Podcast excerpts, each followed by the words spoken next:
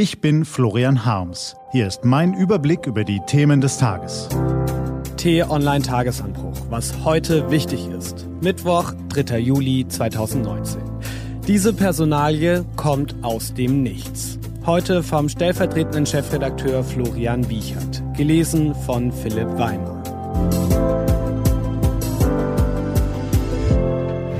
Was war? Knapp 90.000 Einwohner hat die Gemeinde Ixelles. An diesem Ort wurde Ursula von der Leyen 1958 geboren. Hier ging sie auf die Europäische Schule. Die Gemeinde gehört, raten Sie mal, zu Brüssel. Knapp 61 Jahre nach ihrer Geburt soll von der Leyen zurückkehren an die Spitze der Europäischen Union als Kommissionspräsidentin. Darauf einigten sich gestern Abend die Staats- und Regierungschefs der Mitgliedstaaten. Sie beendeten damit ein wochenlanges Geschacher um die Posten nach der EU-Wahl im Mai. Natürlich muss von der Leyen im EU-Parlament noch gewählt werden. Aber diese Personalie kommt erstmal aus dem Nichts. Und auf den ersten Blick spricht vieles gegen von der Leyen. Sie scheint der kleinste gemeinsame Nenner, nicht die am besten geeignete Kandidatin. Sie hatte mit Europapolitik in ihrer Karriere wenig zu tun. Sie tauchte im Wahlkampf der Europäischen Volkspartei überhaupt nicht auf. Und als Verteidigungsministerin im Kabinett Merkel machte sie in den vergangenen Jahren, hm, vorsichtig formuliert, nicht die beste Figur. Ihre Amtszeit war durchzogen von Skandalen, Affären und Problemen. Ihr Standing in der Truppe äußerst überschaubar. Kann diese Ursula von der Leyen nun die EU mit Kraft, Inspiration und Geschick in eine erfolgreiche Zukunft führen? Zweifel daran sind ganz sicher angebracht. Und doch gibt es sechs Gründe, warum sie diese Chance verdient hat. Grund Nummer eins. Von der Leyen hat spätestens als Verteidigungsministerin auch international viel Erfahrung gesammelt. Grund Nummer zwei. Sie spricht fließend Französisch, konnte mit ihrer französischen Amtskollegin Florence Parly in der zweiten Muttersprache vor die TV-Kameras treten. Ein riesiger Vorteil im neuen Job. Grund Nummer drei. Sie forcierte bei der Bundeswehr eine stärkere Rolle von Frauen und einen offenen Umgang mit Homosexualität und das trotz Skepsis und Widerständen in der von Männern dominierten Truppe. Mut kann sie als Kommissionspräsidentin gebrauchen. Grund Nummer vier. Von der Leyen wäre die erste Frau auf dem Posten. Es wird Zeit, dass die EU auch mal von einer Frau geführt wird. Grund Nummer 5. Dank dieser Personalie ist Schluss mit den Blockaden verschiedener Mitgliedstaaten, die eine frühere Einigung in den zehn Verhandlungen um das Personaltableau verhindert haben.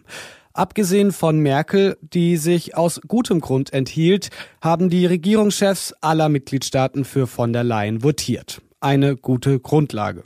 Hintergrund ist auch, dass von der Leyen im Vergleich zu Weber langjährige Regierungserfahrung hat. Grund Nummer 6. Laut einer Umfrage im Auftrag der deutschen Presseagentur kannte selbst einen Monat vor der Europawahl nur jeder vierte Deutsche den eigentlichen EVP-Spitzenkandidaten Manfred Weber.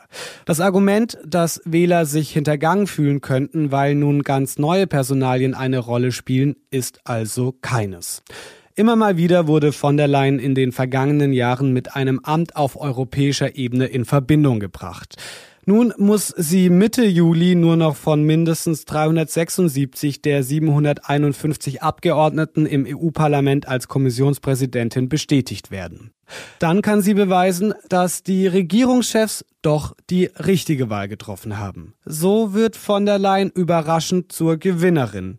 Doch ein noch größerer Erfolg ist die Personalrochade für jemand anderen. Bundeskanzlerin Angela Merkel hat im Hintergrund vielleicht zum letzten Mal die Fäden gezogen. Von der Leyen soll Kommissionspräsidentin werden, die Merkel vertraute Christine Lagarde an die Spitze der Europäischen Zentralbank EZB und selbst Weber darf sich noch Hoffnungen machen, dass er den zweiten Teil der fünfjährigen Präsidentschaft im Europäischen Parlament übernehmen darf eine überraschende Wende, nachdem Merkel ihren Einfluss zuletzt eingebüßt zu haben schien. Auch die Zurückhaltung Merkels im Europawahlkampf erscheint nun in einem neuen Licht. Was steht an? Die T-Online-Redaktion blickt für Sie heute unter anderem auf diese Themen. Heute gehen vier Kandidaten ins Rennen um den Posten des Präsidenten des Europäischen Parlaments. Die Deutsche Ska Keller von den Grünen, die Spanierin Sira Rigo, der Italiener David Maria Sassoli und der Tscheche Jan Zaradil. Und noch immer kämpft die Feuerwehr gegen den größten Waldbrand in der Geschichte Mecklenburg-Vorpommerns. Ministerpräsidentin Manuela Schwesig hat ihren Urlaub unterbrochen, um den Einsatzkräften den Rücken zu stärken. Diese und andere Nachrichten, Analysen, Interviews und Kolumnen gibt's den ganzen Tag auf t-online.de. Das war der T-Online-Tagesanbruch vom 3. Juli 2019. Produziert vom Online-Radio und Podcast-Anbieter Detektor FM. Den Tagesanbruch zum Hören gibt's auch in der Podcast-App Ihrer Wahl zum Abonnieren. Ich wünsche Ihnen einen frohen Tag. Ihr Florian Harms.